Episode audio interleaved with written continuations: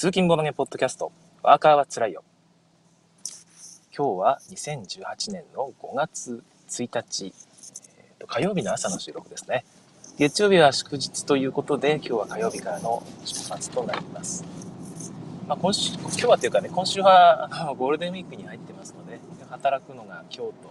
明日、火曜日と水曜日だけというね、素晴らしい1週間でございます。ま、こうなってくると逆にね、1週間の2日間だけ働くという感じになってますから、むしろ仕事が休日ぐらいのね、勢いで、え、やっていければなと。気分転換ね、遊遊び続けすぎるとちょっと疲れちゃうので、え、気分転換に仕事をするぐらいの感じで、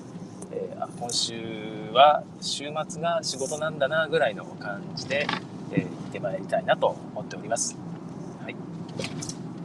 今日のテーマは外で遊ぶボードゲームと題しましてペタンクというスポーツですねちょっといつもとは違うわけなんですが、まあ、ゴールデンウィークということで、ね、あんまり聞いてる人もね、多分いないんですよ。おそらく仕事をしてる人が多分少ないので、まあ、ちょっとその番外編みたいな感じで、そういうものを紹介しようと思いますが、まあ、いつものように、えーと、なんとなくその前に適当な話をしたいと思います。私もね、先週末の方から、ま、ボードゲーム会がありまして、えっ、とですね、普通に土曜日の夜に友達と遊んだと。その時は、あれがナンバーナインがね、大盛り上がりでしたね。もう一回やろう。もう一回だけ。もう一回っつってね。結局5回ぐらいやったのかな いや、あんだけ連続でナンバーナイン遊ぶとは思わなかったんですけども、まあ、やっぱり普通は一般的な友達、まあ、あの友達が特殊なのかもと思うんですね。そんなにね、いろんな人と私ボードゲーム、初心者に一緒にやってもらってるわけじゃないので、まあ、そんなに友達が多いわけじゃないので、その友達はやっぱりもう一回やろうぜって言うんですよね。それが普通かなっていう感覚はどうもあるんですが、まあ、とにかくたくさん繰り返し遊びました。はい。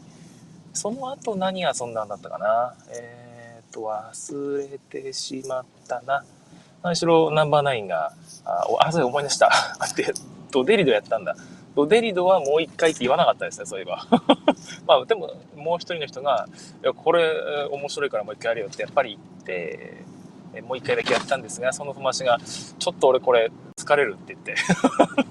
3回目はなかったですね。はい、で最後にアズール遊んで、それは大変喜んでもらいましたね。面白かったっていうことで、ね、やっぱあのアズールっていうのは初心者に、初心者でも全然ないんですけど、普段ボードゲームそんなにね、頻繁にやらない人にも受ける良いゲームだなと思いました。あれはまあ1回だけやって、もう1回目やる時間はさすがになかったんですよね。もうちょっと短いといいんですけどね、アズール。はい。まあ、それで、え、日曜日が普通に朝からゲーム会、エチボですね。越電子ボードゲームの会に参加してまいりました。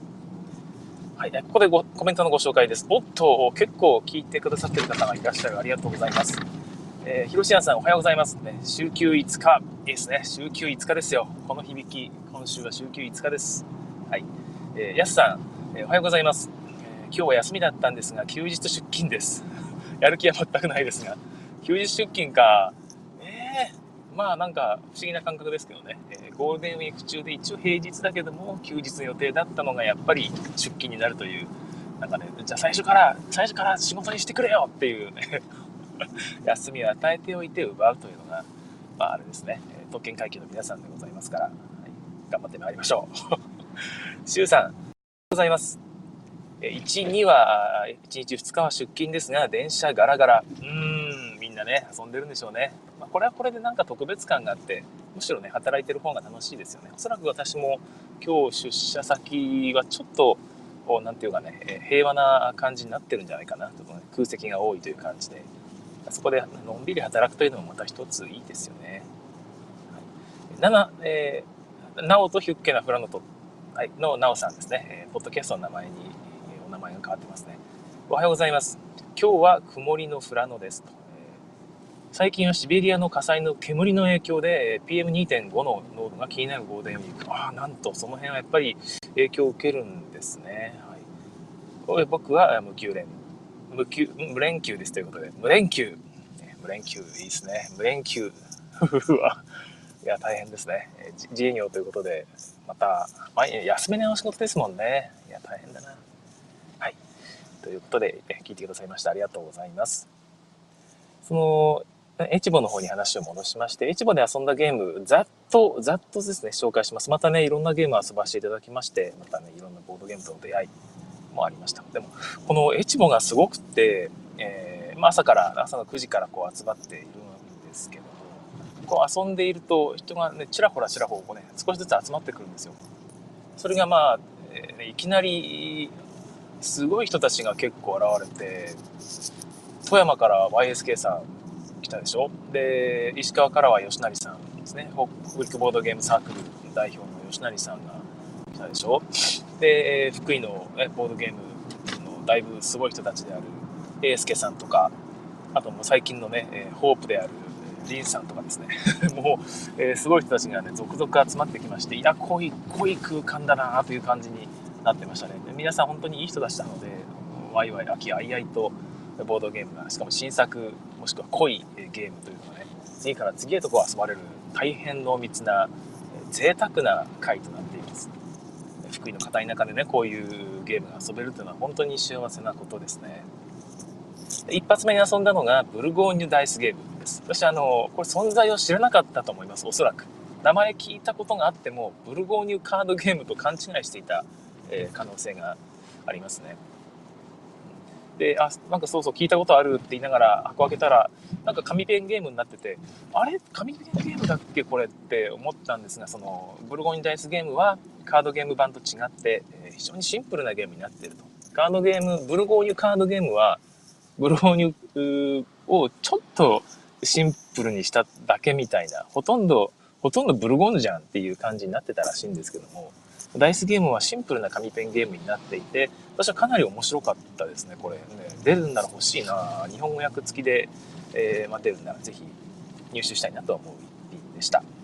ホビージャパンさんちょっと期待してますんで、ぜひと思うんですが、あんまり、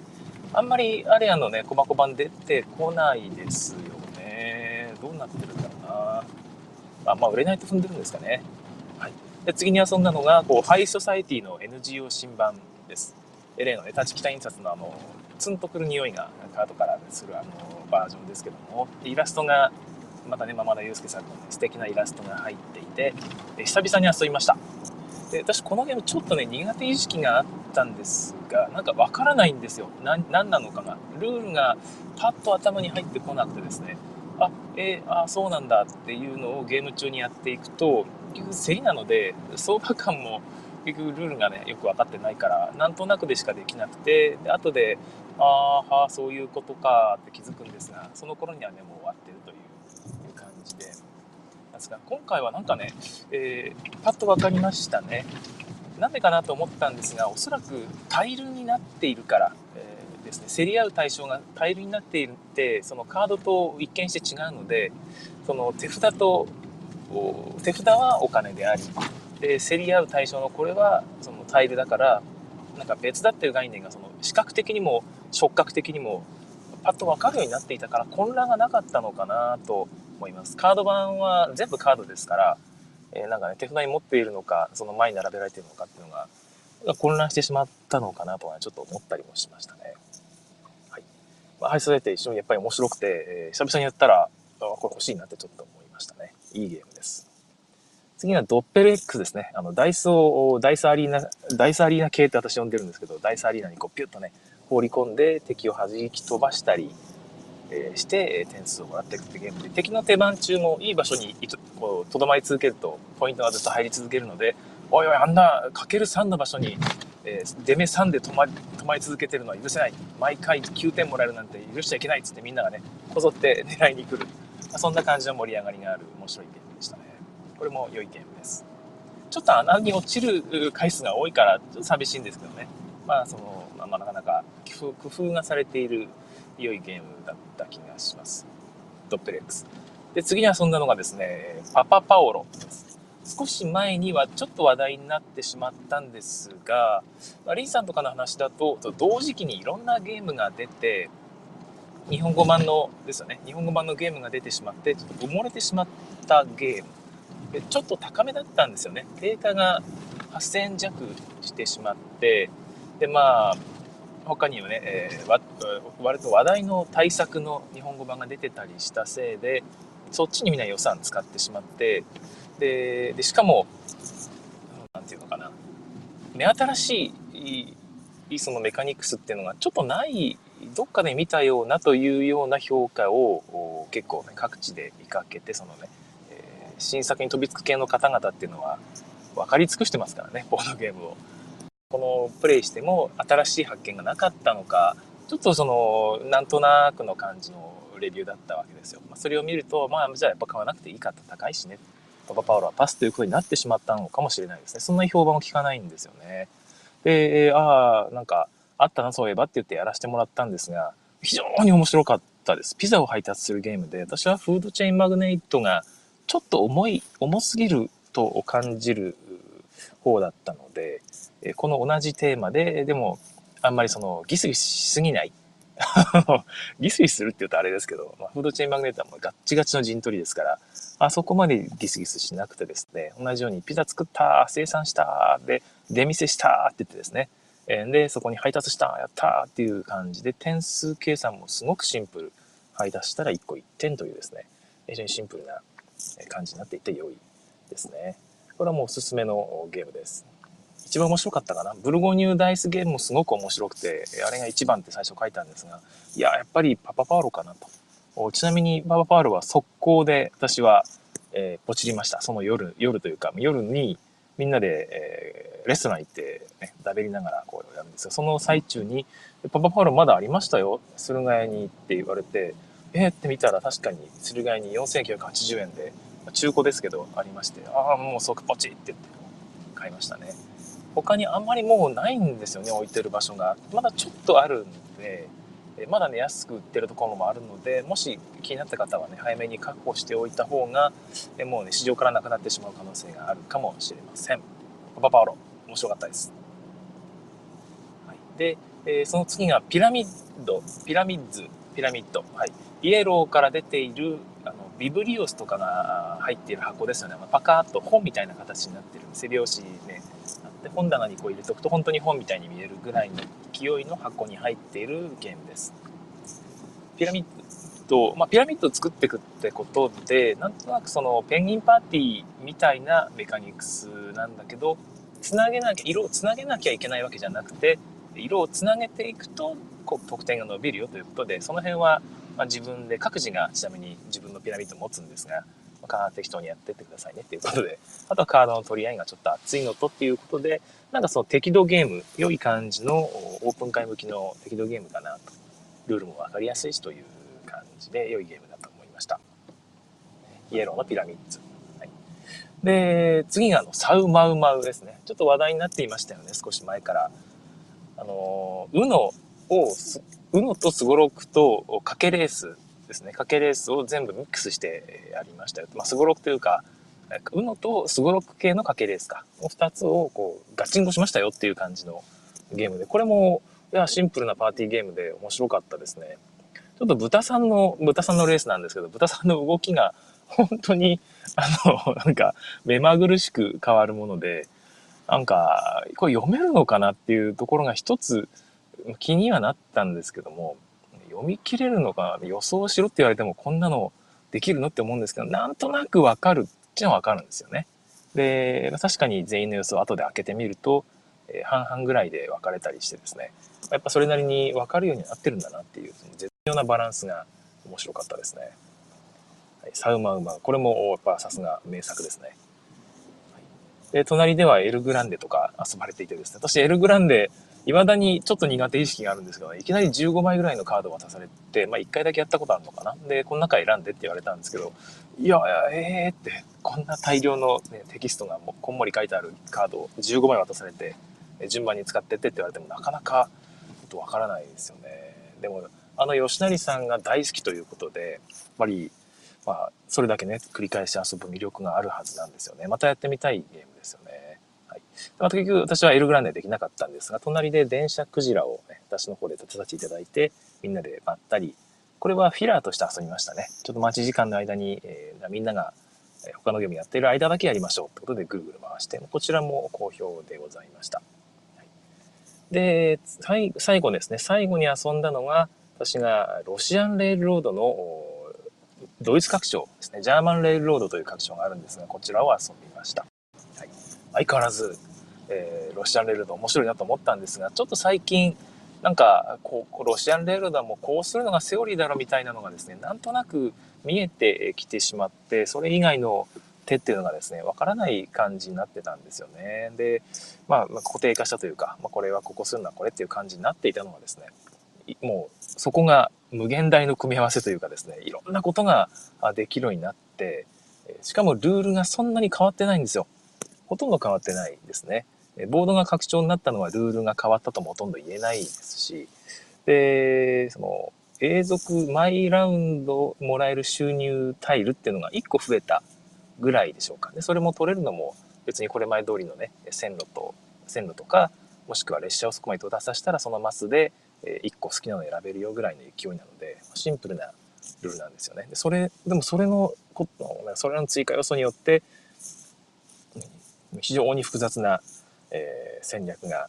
いろんな多岐にわたった戦略が可能になっているということで、まあ、買って、まあ、買って持ってたんですけど、そんなことはなかったという、まあ、ようやく遊ばせていただいたということで、ナートさんありがとうございました。えー、またね、自分も買ったやつ遊びたいなと思います。ロシアンレールでやっぱ面白いなと再確認できた週末でございました。はいえー、そんな感じだったわけですが、ちょっとここでまたコメントのご紹介です。え、関さん、え、おはようございます。おはようございます。この間のメビウス25周年大会の参加賞で、え、クロスボール、クロスボールかな？はい。クロスボールというビーンバックで、ビーンバックっていうのは豆袋かな？ビーンバックでやるペタンクのゲームをいただきました。ビーンバック。ビーンバックっていうのはあれか？おはじきがおはじきじゃないわ。あのお手玉みたいなやつのことかな？多分。ジャリジャリっつってあんま転がらないドサッと落ちるようなあれですかねペタンクのゲームをいただきました、ね、シンプルで面白いです、うん、多分転がらないやつだとおそらく思うんですがペタンクね今日はこの後ペタンクの話しますが面白いですよねそうか、転がらないやつだと設置室内でできるからいいかもしれないですね。それちょっと面白そうだな。自分で作ってみようかな。はい。えヒロシアンさん、エルグランデは最初から拡張入りはきつい。あ、あれやっぱ拡張だったんですね。うん。私いきなり、え、渡されて、で、15枚全部で、これこれこれ簡単だから、簡単簡単、シンプルシンプルって言われて、たんですけど、ええー、って、うわちょっと待ってください。一応全部カード把握させてくださいっていう感じで、ね、やろうとしたんですが、もうわかんなくて、結局もう、もうとりあえずこれとこれ使おうっつって、決め打ちでやってたら勝ちました。ありがとうございます。吉谷さん、吉谷さんだいぶ悔しそうだった気がしました。いや、違ったかな？吉谷さんが勝ったのかな？ギリギリで負けたんだったかな。ったかな。思い出してと忘れましたけど、まあ、いい感じで楽しませてはいただいたんですけども、いやー、うん、エルグランデもう一回やりたいな。拡張なしのやつ一回やりたいけど、吉谷さんはもう拡張なし、拡張がないやつはできない体になってしまったんだと思いますおそらく、うん、私もロシアンレールドの拡張遊んじゃったらねもう多分無印できない体になっちゃったかもしれない。まあ普通にやったことない人ともう一回普通にロシ鉄やってみたいなと思いますけどシュウさん、ロシアンレールの定石が見えるくらいまで遊んでみたい。うん。いや、どうかな。自分でも5回ぐらいしか遊んでないですよ。もう自分持ってるゲームで5回以上遊んだゲームってなかなかないので、まあ、多い方ではあるんですが、定石が見えるってわけではなくてですね、あの一緒に遊んだ方が、上手い人がいっぱいっぱいいるんですよね。でそうすると、その人に、いわゆる強いパターンっていうのをこう見せつけられるわけなんですが、後で思い返すと確かにそれがいいんだろうなっていうパターンが見えてきて、まあ、5回中3回は真ん中伸ばした人が勝つという感じになっていたんですよね。で、まあ、工場にも限界が見えてて私工場プレイが大好きなんですが、工場も限界見えてうーんって思っていたところに、ま、新しい拡張で工場が結構強くなってる感じがしたんで、うん、でまた真ん中の方も伸ばし方がねいろんな伸ばし方ができるようになってるのでこれはまたねまたまた、えー、なんかいろいろやれることがありそうだなと思っている次第です。はい、ちょっと道が混んでいるので今迂回中です。はい。えー、佐藤俊樹さん、おはようございます。お、おですね、ハッピエストタウンの予約が絶好調。私今朝あの通販がいつ間にか締め切られてたっていうしかも予約通販予約の抽選ですよね。いやそんなのやってたんやったら応募したのになと思って全然見れてないのが話題になってますけどね、はい、こんな感じで週末のゲームマーケット情報はほとんどないというポッドキャスト田舎ポッドキャストでございますが佐藤さんも、ね、忙しい中ありがとうございます。いい天気ですねということで。はい。めちゃくちゃいい天気ですよね。今日はボドゲカフェでも行こうかな。素晴らしい。はい。いい天気だからボドゲカフェ。これが正しいボードゲーマーの姿だと思います。でまた同じく佐藤俊樹さん、ね、カーリング好きが高知で作ったゲームがモグラの巣ごもりです。そうだったんですね。そっかそっか。てか私カーリングのルール知らないんですけど、ペタンクのルールってカーリングにかなり似てるらしいですよね。で、それを聞いて、ああ、なるほどなと思ったんですけども、まあ、そこからちょっとね、じゃあペタンクの話をしていきましょう。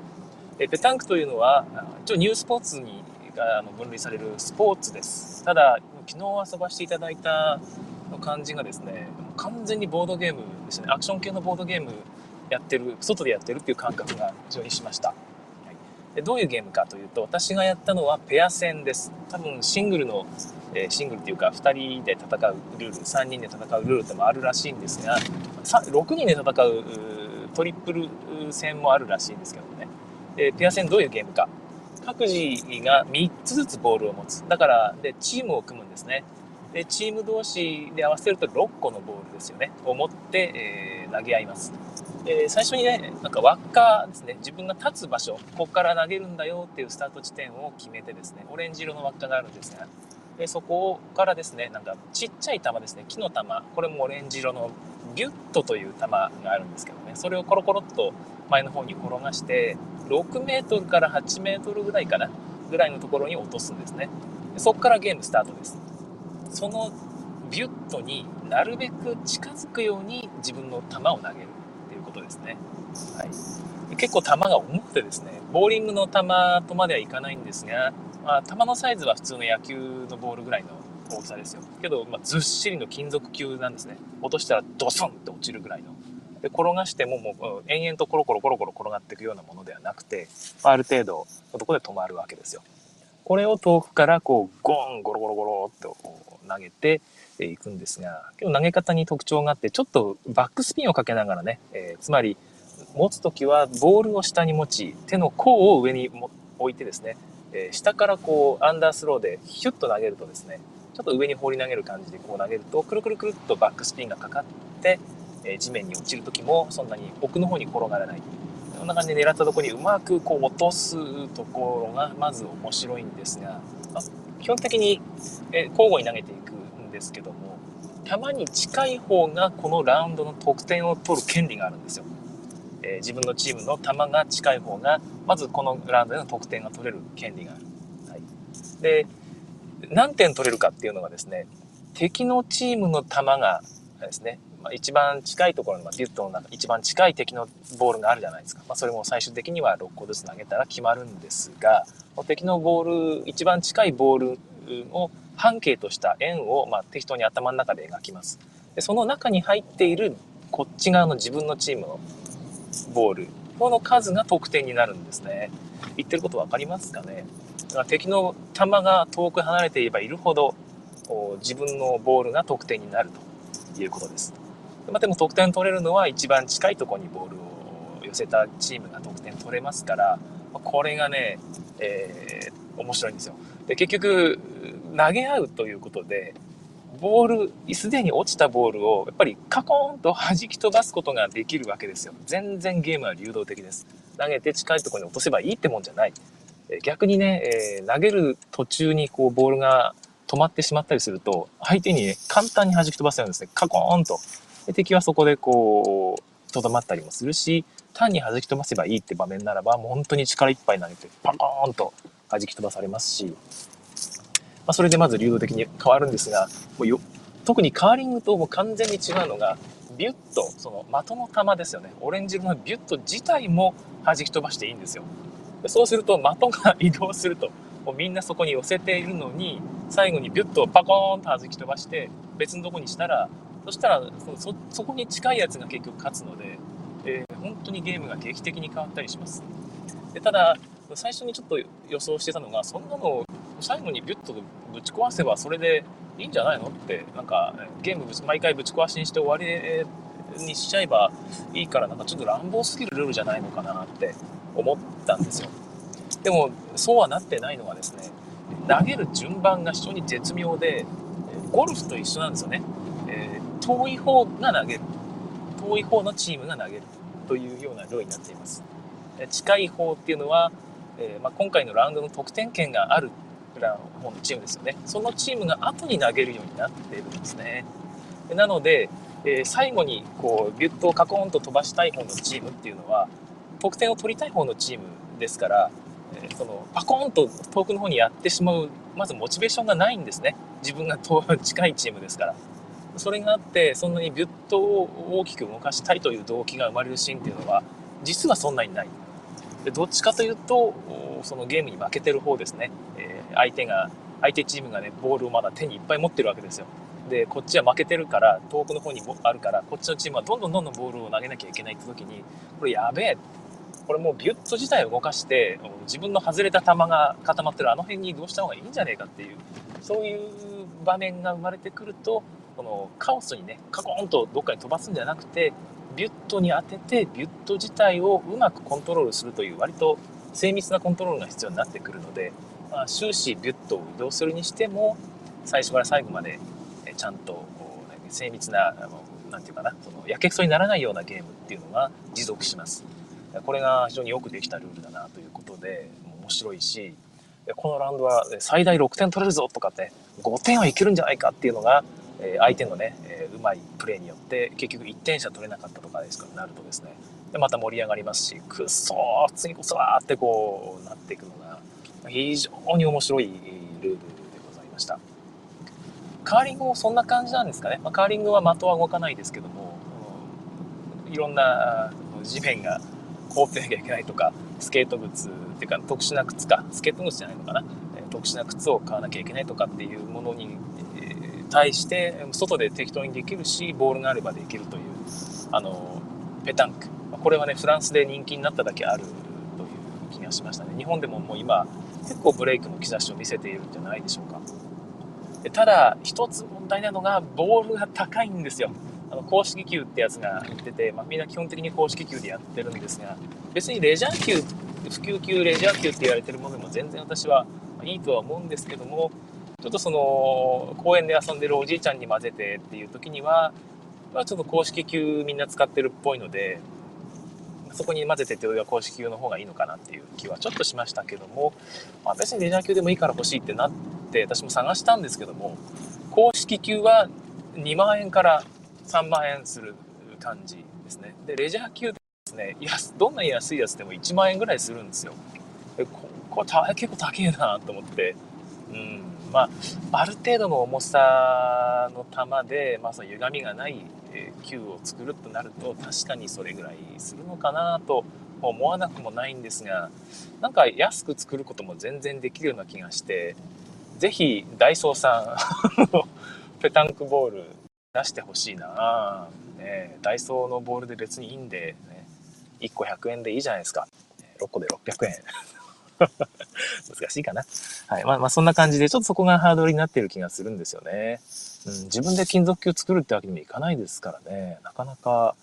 ビュッ、ビュッ、まあ、ビュットは別に何でもいいとは思うんですけどね。ちょっと遊ぶぐらいなら。うん、そんなに、ビュットはちなみに木の玉だと多分思うんだけど違うのかな。ちょっとね、ちっちゃいんですよね。えー、何でもいいと思うんですが。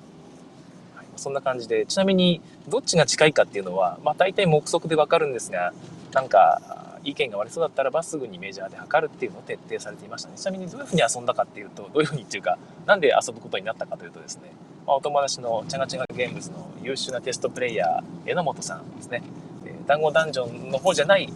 あれは榎木さんですから、え、違う方の榎本さんって方がいらっしゃってよく遊びに行くんですけど、え、なんか庭で一人でバーベキューしてるっていうんで「あそれは寂しいわ俺行くわ」っつってブレイブボードをぜひ遊んでほしいと思って持って行ったらですね近所の公園から榎本さんの声が聞こえて、ん？って見たら、そこでおじいちゃんに混じってペタンクしてるんですよ。で、あの、こっちこっちおいでおいでって呼ばれて、私も、いやルルールわからないですけどって言ったんですけど、全然大丈夫大丈夫っつって、じゃあぜひっつって、一緒に遊ばせていただいたというですね、もう本当、やっぱり、おじいちゃんお、おばあちゃんいっぱいね、遊んでたんですけど、みんな楽しそうに遊んでて、和気あいあいと。みんなうまいんですよね。投げてる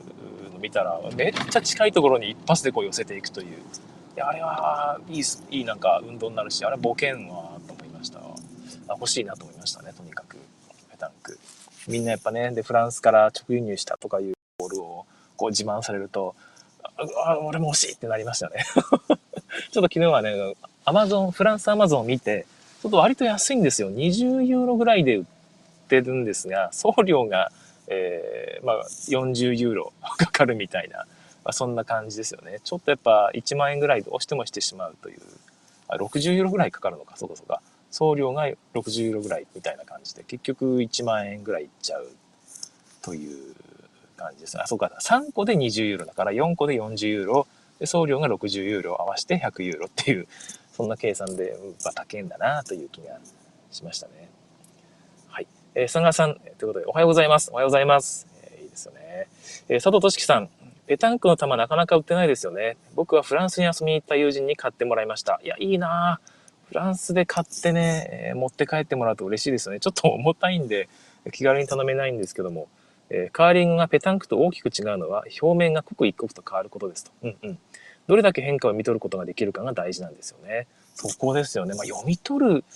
表、面、表面って言ってるのは地面のことなのか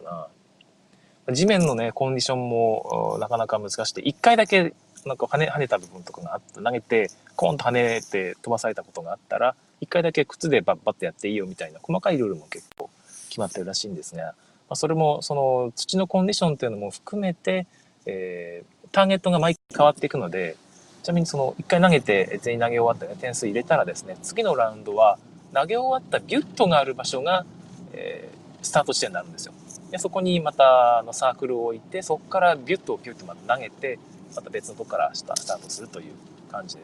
やっていくんですよね。あれが面白いルールだなと思って、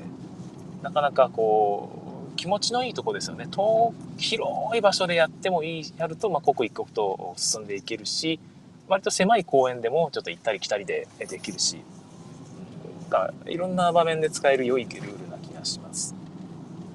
ペタンクの球でなんとか安く買いたいなまあでも、2、3000円で買えるってことはないだろうから、せめて5、6000円で買いたいなという気はしますね。ペタンク、はい。まあ、聞いていて分かる通り、かなり頭を使うし、そのアクションとしての要素も多い、もう純粋な外でやるボードゲームだなという感じが私はしました。あれ、テーブルサイズにもししたら、普通にボードゲームだと思いましたね。まあ、卓球なんかもね、えスポーツと言われてますけど、あれをちっちゃくちっちゃくしていって、ボードゲームにしたようなものってあったりしますよね。手元で、卓上でやるようなサイズにしたら、ボードゲームだっていう感じになりますけど、やってることはまあ、ホッケー、エアホッケーなんかもそうですけど、エアホッケーだったり、なんだったりってことで、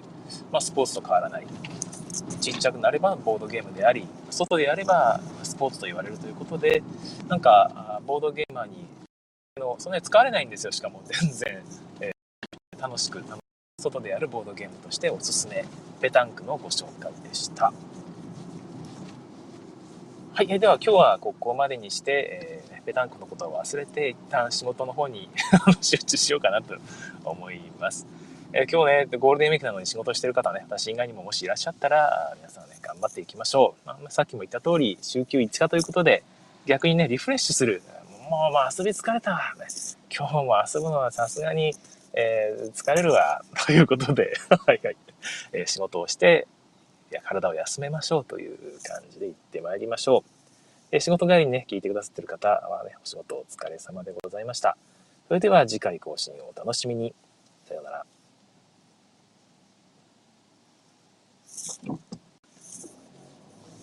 はい、えここからはお化けの時間を進めたいと思います。オンラインで聞いてる方向けに、バッファがね、遅れの、遅れが生じてるらしいので、それを吸収するバッファとして、この適当な会をしていますけども、ここで私がブチッと切ってしまうと、そのオンラインのね、え、今ライブで聞いてる方のディレイ分が考慮されてないので、どうもそこも一緒に切れちゃうらしいんですよね。なので最後のさようならぐらいまでは聞いていただければなということで、このおまけの時間を設けています。うんここでボードゲームの話もいっぱいしたい話あるんですが、まあ、そうすると本編の続きじゃねえかってことになってしまうので、全然関係ない話をしますけども、うちの親がですね、え、結構山に行ってですね、いろんなものを取ってくるんですが、まあ、最近ハマっているのが、つる人参というものを取ってくるのにハマっています。なんかどっかで見つけたらしいんですよね、つる人参が取れる場所を。あれ本当につる人参なのかなって思うんですが、まあ、確かに、まあ、見てみるとつる人参っぽいんで、本当にどどうやって見つけてくるのか、なんかそういうネットワークがあるのか知らないんですが、とにかくつる人参を大量に取ってきて、で、あの、焼酎をつける四角い、四角い瓶があるじゃないですか。あれにね、何本か入れて、上から焼酎をこう、入れてですね、つる人参酒というのを作るらしいですね。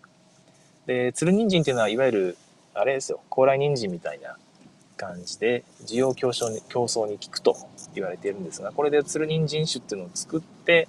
で、まあ、何週間か置いておくといい感じでつる人参のエキスが出てくるんでしょうかねでそれをこう毎晩少しだけ飲むとなんかあ、まあ、1日次の日一日元気でいられるってことらしいんですよねで私今飲め飲めって言われて別に嫌いじゃないので飲んだりするんですがなんか確かに効くような気がしてですね不思議なもんですよね。プラシーボじゃないかなって思ってるんですけども。意外といいもんだなという気はしています。皆さんのとこでもどうなんですか？その、つる人参酒とか聞いたことあります？なんか、うちの親だけなのかよくわかんないんですけど、確かにネットとかで見ると、のつけたにつる人参酒売りますみたいな8000円とかで売ってたりするんですよね。うん。どれぐらいの価値があるものなのかわかんないんですけども、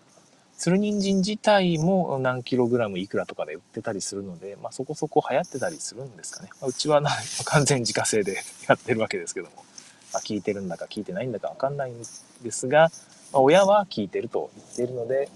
まあ、いわゆる老人になると失われる何かが入ってるのかもしれないですよね。なかなか摂取できない何かが入っていて体が元気になるとかそういうことなんでしょうかね。まあ、親が作ってくれるのでありがたいと言いながら飲んだりしています。まあ、鶴人参酒のご紹介でした。何の番組だこれ。それではあ、そうだ、砂川さん初耳でしたということで、スルニンジンどこでも生えてるわけじゃないのかな。はい、また、もし近くに生えてるという情報を聞いたら、掘りに行ってですね、スルニンジン酒作ってみてください。ということで、えー、今日はここまでにしたいと思います。さようなら。